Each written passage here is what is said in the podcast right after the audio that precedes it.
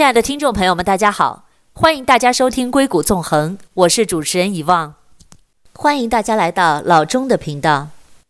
最近在硅谷不断上涨的股市和房市，成了我们讨论的热点话题。那今天我们就来聊一聊美国的经济。今天想和大家分享的一篇文章是来自微信公众号远川研究所，作者陈畅戴老板，名字是。美联储的大萧条恐惧症。美联储最早的掌舵人本杰明·斯特朗是个小镇青年。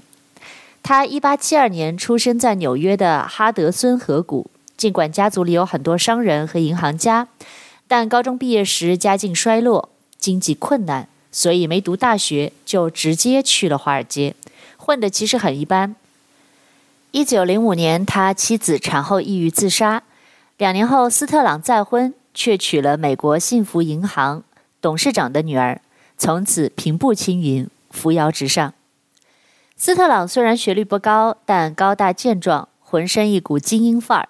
靠着岳父的关系，斯特朗很快就爬到了幸福银行，也就是 Bankers Trust 总裁的位子上，挤进了华尔街核心圈子，结识大佬无数。一九零七年，当金融皇帝 J.P. Morgan 出手拯救华尔街挤兑危机的时候，斯特朗就是他的亲密助手。那个年代的华尔街很乱，挤兑、崩盘、倒闭，每隔几年就来一波。美国的政客和银行家们意识到需要一个强大的中央来稳定金融市场。一九一零年的十一月，一群顶级大佬秘密聚集在奢华的杰基尔岛狩猎俱乐部。闭关十天，策划筹建美联储。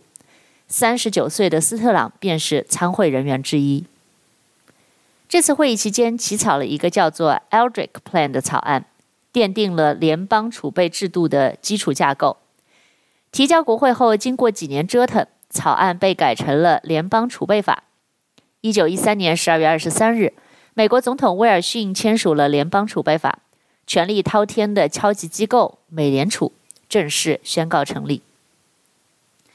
根据联邦储备法，美国的储蓄系统将由十二个分散在各地的联邦储备银行和一个位于华尔街的联邦储备委员会组成。华尔街自然要想方设法在其中安插自己人。他们挑中了在筹备过程中扮演扮演重要角色的斯特朗，力荐他出任美联储最大的分支机构——纽约联邦储备银行的行长。不过，斯特朗可能是从小穷怕了，直截了当地拒绝了这份工作。原因只有一个：美联储的工资太低了。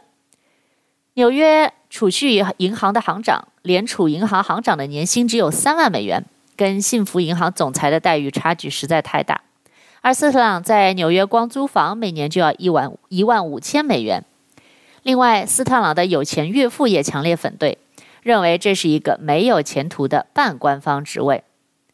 但架不住大佬们的诚恳邀请，一九一四年十月，斯特朗正式走马上任纽约联储银行长，开启了他的中央银行家之路。需要澄清的是，按级别，美联储的掌门人应该是美联储主席。斯特朗任期内一共经历了四任主席，这些主席大都缺乏货货币管理经验，联储其他官员也多数是出身财政体系的公务员。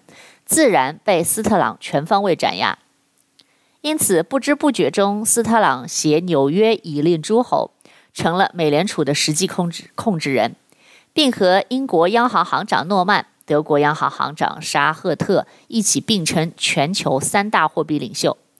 这几个人本身也是私下里不错的朋友，经常碰头。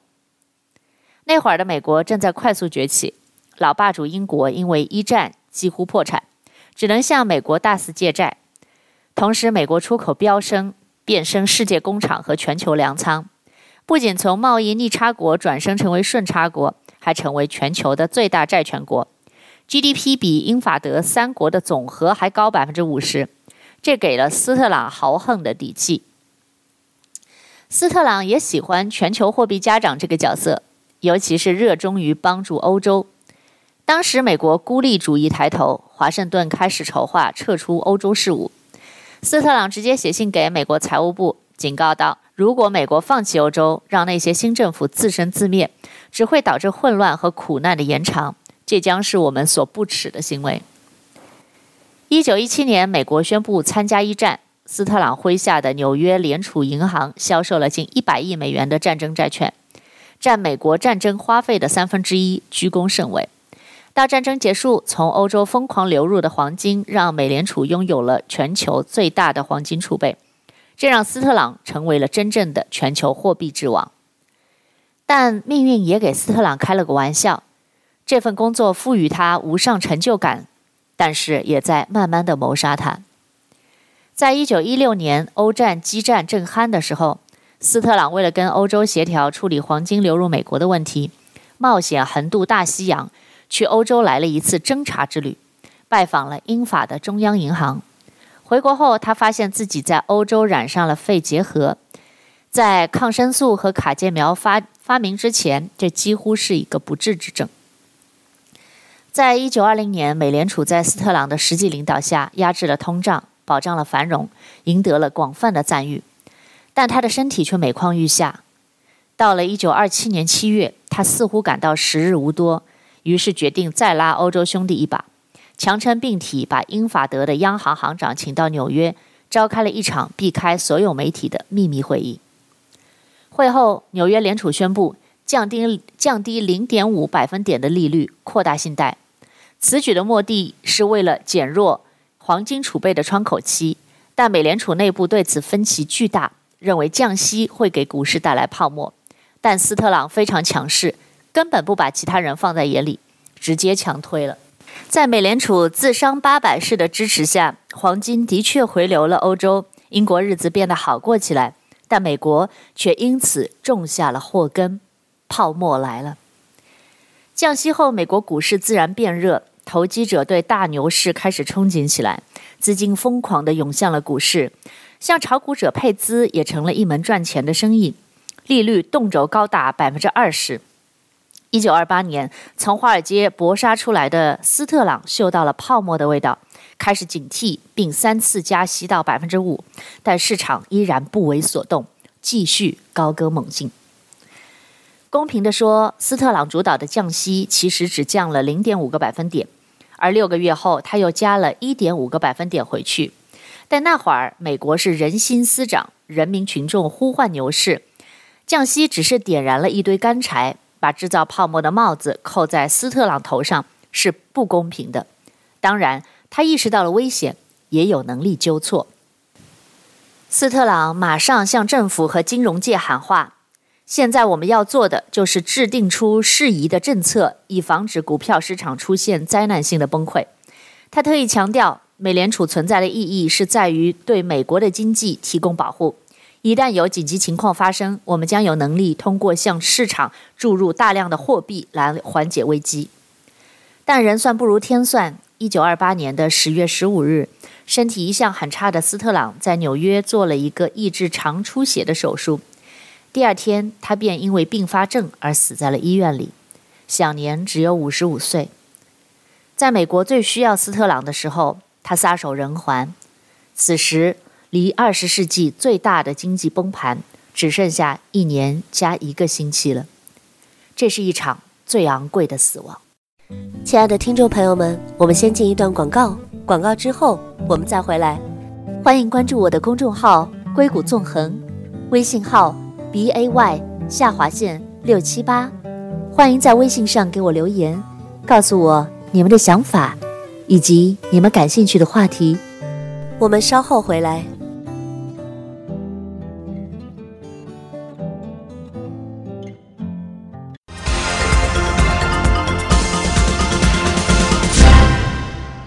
大家回到硅谷纵横，我是主持人遗忘董。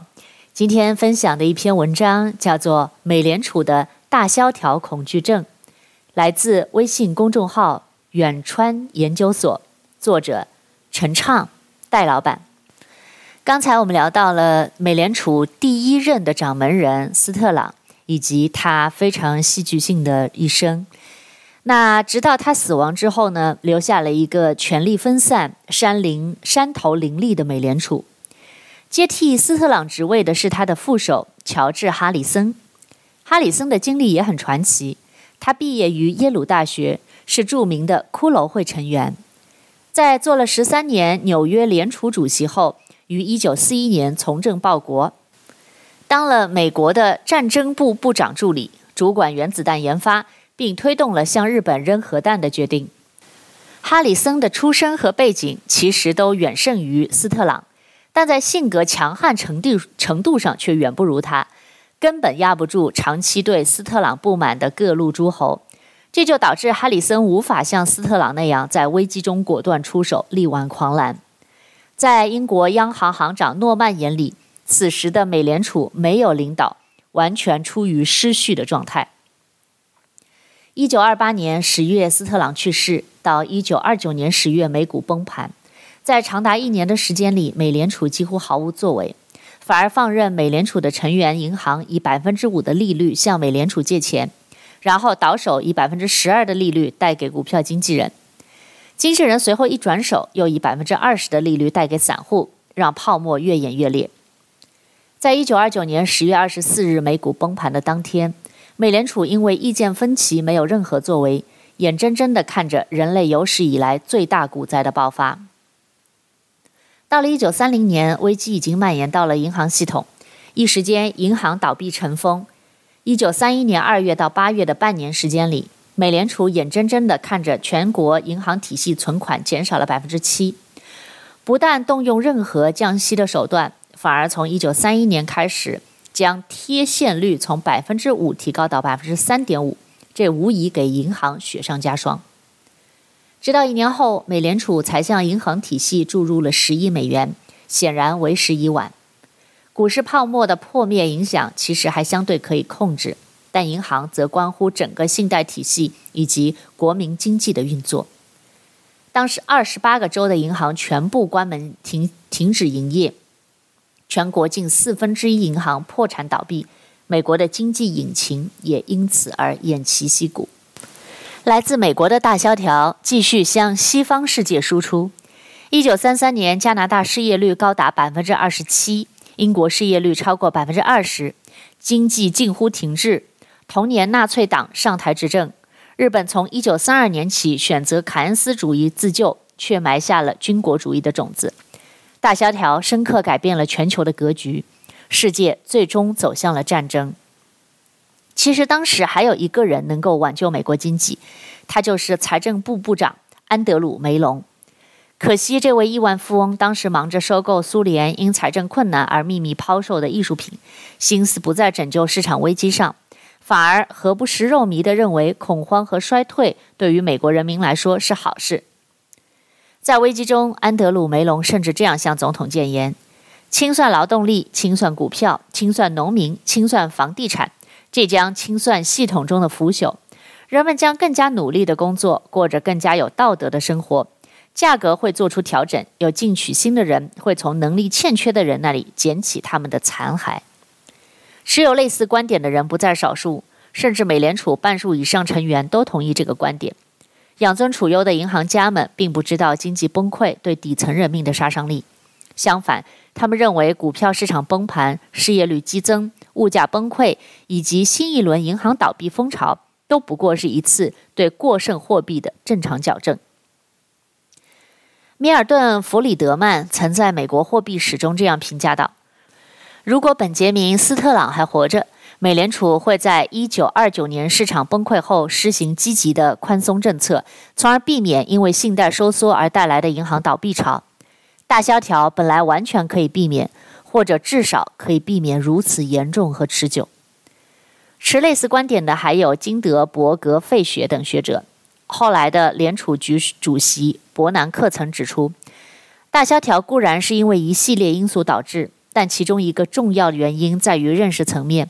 即使是理论认识的问问题，导致了宏观政策摆布的失误，进而使得这种失误成为促使大萧条发生的重要原因。但历史无法改写，历史就此转向。世上并没有后悔药吃，即使拥有印钞机的美联储也一样买不到。为了避免再犯大萧条时的错误，美联储从一个极端走向了另一个极端。医学上有一种创伤后遗症，PTSD，是指人在经历创伤事件后会做出的精神反应。美联储经过了大萧条之后，其实也患上了一种病，可以称之为大萧条的 PTSD。但凡市场出现危机，美联储总在第一时间祭出货币政策，生怕重现大萧条时期的迟钝。在一九二九年大萧条发生后的几十年里，人们最开始都认为大萧条是由二十世纪二十年代的过度投机行为以及随后的股市崩盘这些纯市场因素所引发的。尤其是经济学家 John Keynes 在一九五四年出版的《一九二九年大崩盘》一书，让人们忽略了美联储犯的错误。但随着学界对大萧条的深入研究，尤其是一九六三年，米尔顿·弗里德曼和安娜·施瓦茨的《美国货币史》一书的出版，让更多的人了解到了当年决策的失误，也让更多美联储主席成为大萧条 PTSD 的忠实患者。卡特和里根时代的美联储主席保罗·沃尔克就是一个跟斯特朗很像的人，两个人都专横傲慢，才智非凡，都是危机处理的高手。更重要的是，两人都主张中央银行的最高职责就是保护银行体系免受危机和混乱，并且终生致力于此。相较于沃尔克，他的继任者艾伦·格林斯潘的危机反应更敏锐，但 PTSD 过头了，声望最终高开低走。一九八七年的十月十九日，著名的黑色星期一，道琼斯指数当天下跌百分之二十二点六。远超一九二九年十月二十九号的十一点七，市场一片一九二九重现的声音。格林斯潘火速反应，在次日开盘前发表声明：美联储作为国家央行，将履行自己一贯的职责，提供流动性之资金以支撑经济和金融体系。美联储则迅速地购买了政府债券，释放流动性，并且进一步降低利率。一系列的运作以及美国经济稳固的基本盘，让股市很快走出阴霾。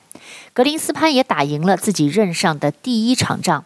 当时美国人如拥护英雄一般赞美格林斯潘：“Who needs gold when we have Greenspan？”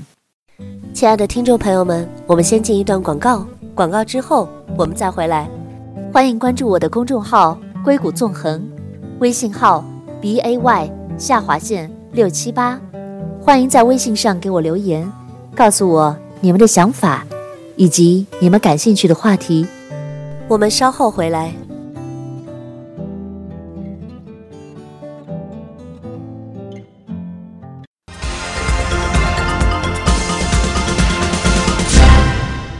欢迎回到硅谷纵横，我是主持人遗忘董。今天我们讨论的是美国历史上的经济大萧条事件。分享给大家的文章题目是《美联储的大萧条恐惧症》，来自微信公众号远川研究所。刚才我们提到了美国历史上的两次大的大萧条以及金融的一个崩盘，那其中格林斯潘打赢了他自己任上的第一场仗。经此一役，美联储确实体会到了危机之下重拳快速出击的重要性。一九八七年的股市崩盘，只是格林斯潘漫长任职生涯里经历的第一道坎儿。八十年代末的储贷危机，一九九八年长期资本管理公司危机，两千年科技泡沫危机，一年后的九幺幺事件，每一场都惊心动魄。格林斯潘都将贷货币政策用足，次次化险为夷，并将自己一步步地推向神坛。以至于在一九九六年的大选年上，美国某杂志再次将格林斯潘作为封面人物，并写出“谁当总统都无所谓，只要让格林斯潘当美联储主席就成”的口号。一九九八年长期资本公司危机度过后，市场已处于稳定状态，但格林斯潘依旧坚持降息，这直接助长了投资者的投机心理。只要资产价格出现下跌，格林斯潘就会出手救市。低利率环境不仅让硅谷互联网创业者前赴后继地为梦想窒息，也助燃了股市泡沫。两千年三月十日，纳斯达克指数飙升至五千零四十八点后急转直下。之后的九幺幺事件又再次重创美国人的信心，美国的经济走向了冰点。更为关键的是，引领美国实现二十世纪高速增长的引擎正日渐乏力，这导致了此后危机化解的办法只能是转移池子中的水而已。在互联网泡沫破裂和九一一事件的双重打击下，格林斯潘在二零零一年短短一年时间内连续降息十一次，联邦基金利率从六点百分之六点五降至百分之一点七五，可经济复苏迹象并不明显。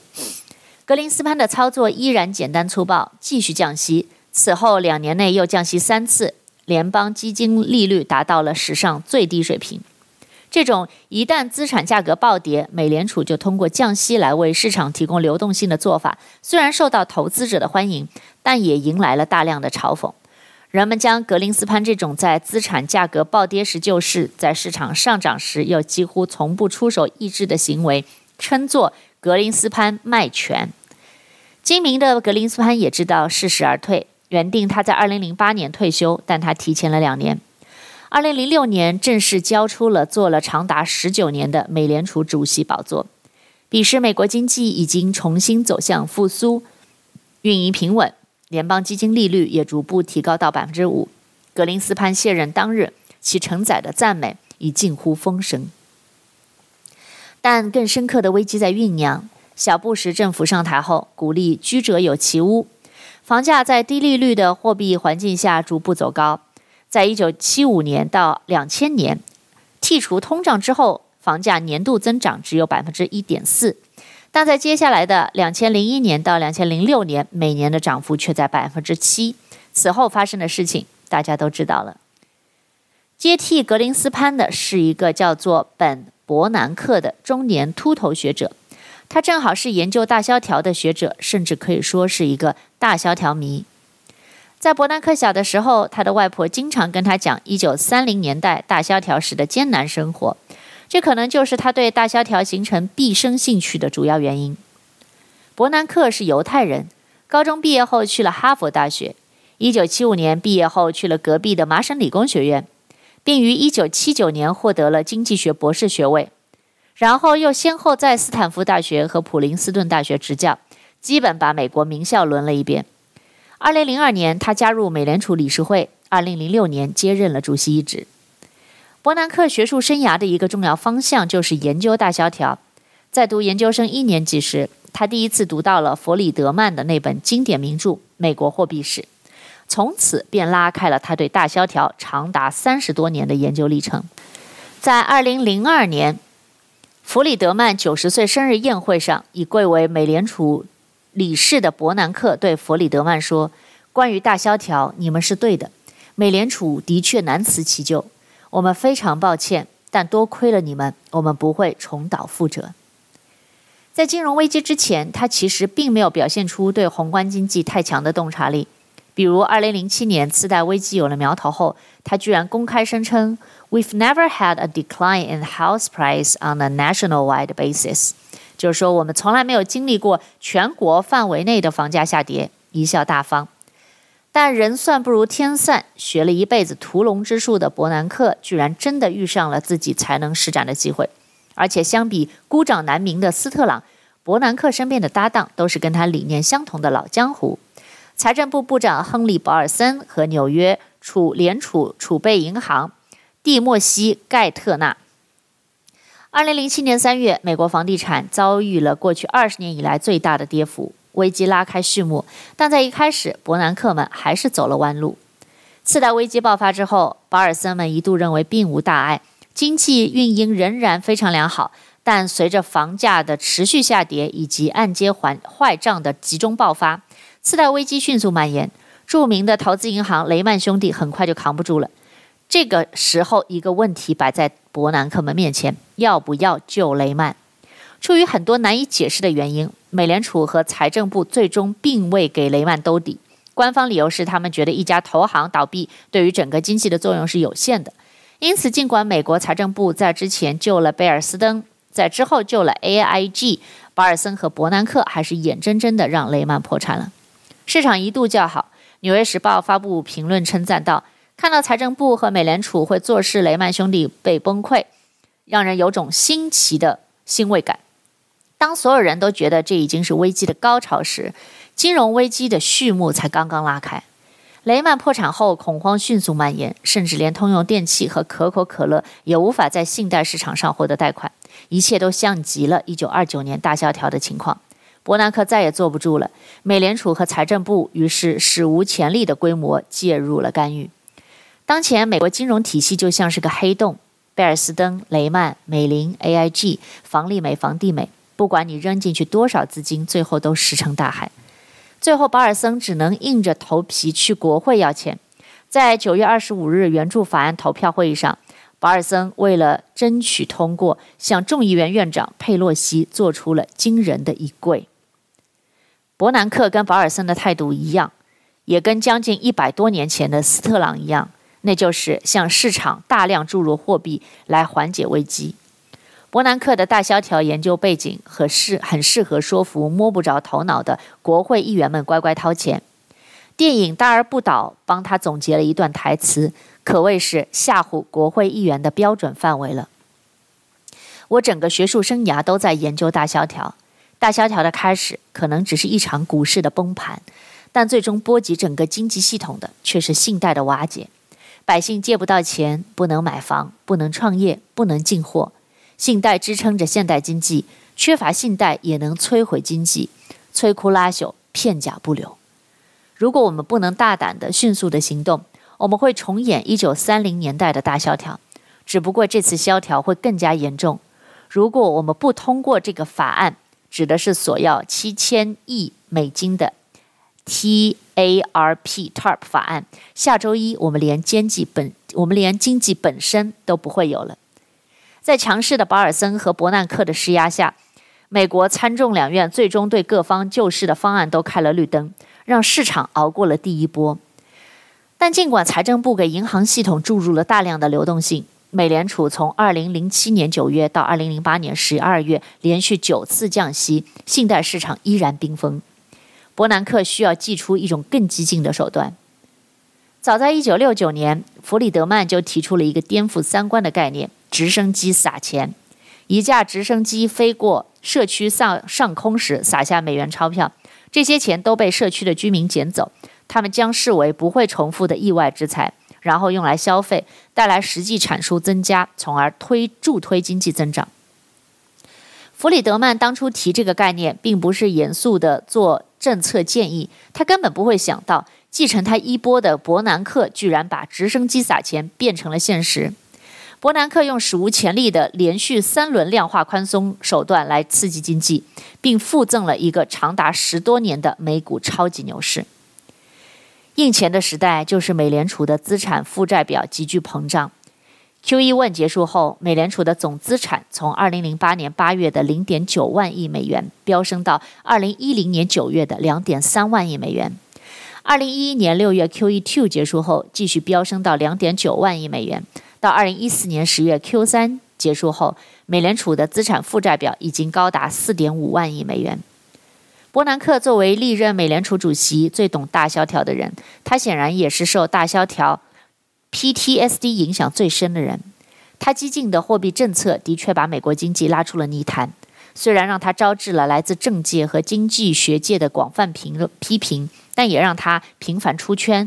甚至被评为二零零九年《时代》杂志的年度人物。更重要的是，在如何应对危机这方面，大萧条的启发已经深入人心。归根结底，就是一句大白话：早印早享受。大萧条 PTSD 演绎至今，就是美联储绝对不会允许一九二九年错误重演。一旦有任何类似危机发生，中央银行家们就会立刻对市场注入货币和流动性。再穷不能穷信贷，再苦不能苦银行，直到危机解除。至于这些货币和流动性带来的深远影响，他们管不了那么多。美国国会在给放水开绿灯这方面也变得空前一致，高达两万亿美元的救济法案快速通过。二零零八年的危机，他们理解到危机面前快即正确，所有人都在争分夺秒，企图拽住这个全球最大经济体的下坠。而在拜登政府上台后，又有一点九万亿美元的财财政刺激即将实施。一系列政策出击后，市场情绪开始稳定，美股反弹并且新高。当然，代价就是美联储已经臃肿的资产负债表再次膨胀。在三个月不到的时间内，美联储扩表三万亿，资产负债表一度高达七点一万亿美元，这是二零二零年六月的数字。财政赤字和债务水平也将是二战以来的最高水平。而在疫情期间一次又一次的货币开闸中，富人拥有的资产价格被快速推涨，底层的薪金收入却陷入停滞。两者夹击下，全球贫富差距已经达到了超过了一九二九年的历史新高。简单来说，就是用货币政策来避免大萧条。穷人的两块钱的确保住了，但富人的八块钱却变成了九十八块。路易十五说过：“我死后哪管洪水滔天。”现在看洪水滔天这种事儿，有人憎恨，有人喜欢，但的确是没人管了。非常谢谢大家的收听。那现在是农历新年的时刻，在这里以望祝大家农历新春快乐，全家平安健康，然后在牛年万事大吉。在下周的同一时间，我们再次在空中相会，期待与您再见。欢迎大家关注我的公众号“硅谷纵横”，微信号 b a y 下划线六七八。欢迎大家在微信上给我留言。告诉我你们对节目的看法，以及你们感兴趣的话题。感谢大家收听《硅谷纵横》，我是遗忘，我们下次再见。